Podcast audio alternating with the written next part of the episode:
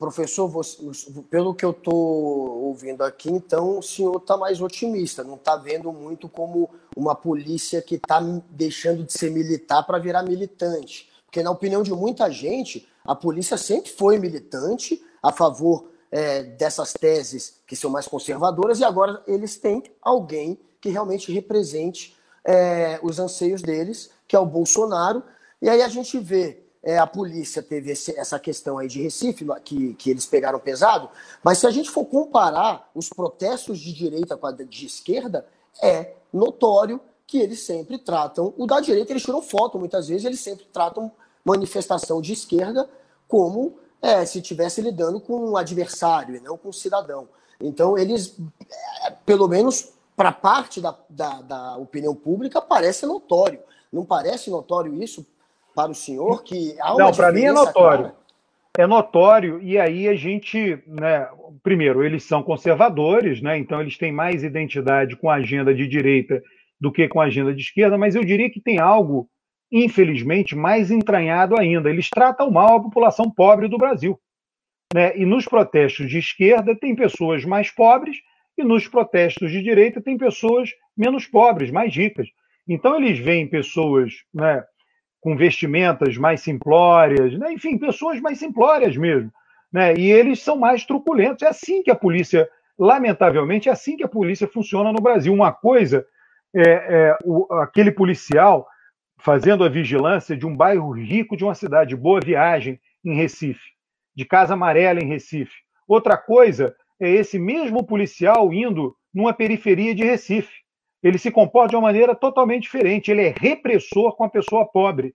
E aí ele transfere esse comportamento diário, que é mais grave, para as manifestações. Ele mata os pobres, mas ele não mata ninguém que mora em Boa Viagem.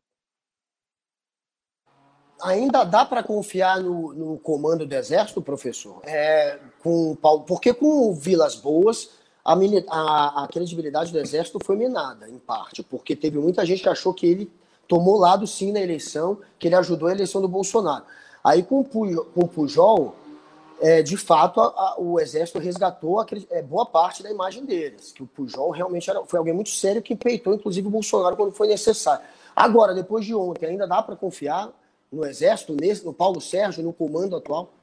Tá, a minha leitura, né, que eu falei já um pouco dela, é que foi um recuo estratégico do Exército, né, e eu cheguei até a escrever um artigo, publiquei no meu blog, depois reproduzi na minha conta do Twitter, tá?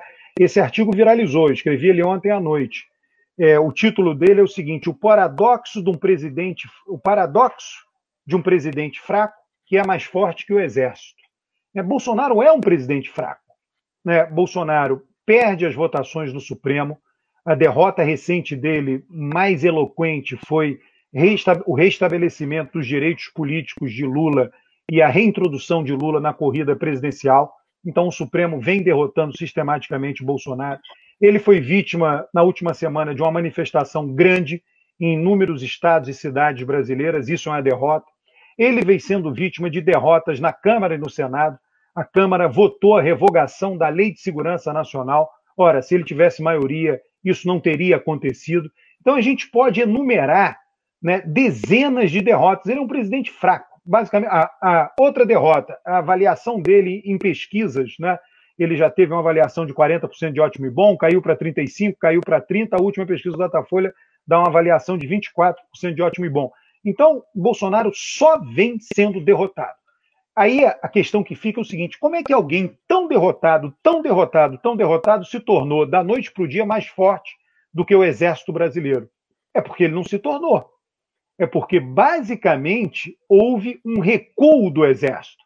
O Exército poderia ter batido de frente. A gente não sabe quais seriam as consequências. O Exército bate de frente, toma a decisão de punir Pazuello, é, é, Bolsonaro veta a punição de Pazuello, um partido político entra no Supremo pedindo para arbitrar o que, vale se a punição do Exército. Imagina é, a crise desse tamanho agora, a gente debatendo sobre ela. O Exército simplesmente ela, ele conseguiu debelar essa possível crise fazendo esse recuo estratégico. O recuo estratégico tem um custo, que é o custo que o Exército vai ter que pagar, que a gente não sabe qual será. Eu acho que, repito, é, os generais vão avaliar caso a caso de futuras insubordinações. Tá? Vamos supor, Pazuello faz a outra manifestação. O que, que o Exército vai fazer? Não sabemos. Tá? Então, esse é um custo. Tá? O benefício eu já falei qual, qual é, é, de ter debelado uma possível crise maior. Mas o custo número um é este. Tem um custo de imagem muito grande para o Exército. Ele hoje passou o dia inteiro, desde ontem, quando a decisão foi divulgada, passou o dia inteiro sendo criticado por todo mundo no Brasil. Agora tem um custo para Bolsonaro também. Bolsonaro perde prestígio junto ao Exército.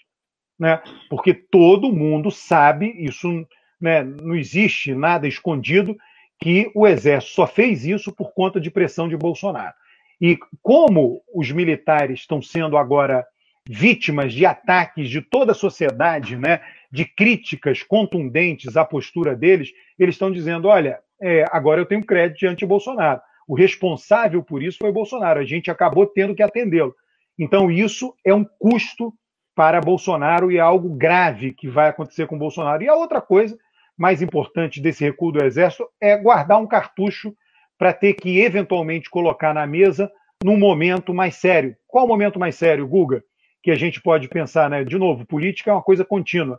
A eleição do ano que vem, é, Lula vence, e aí Bolsonaro resolve dizer que é, resolve chamar a gente para ir para a rua, dizendo que a eleição foi fraudada, que azul, o voto não foi impresso, o Exército diz coisa nenhuma.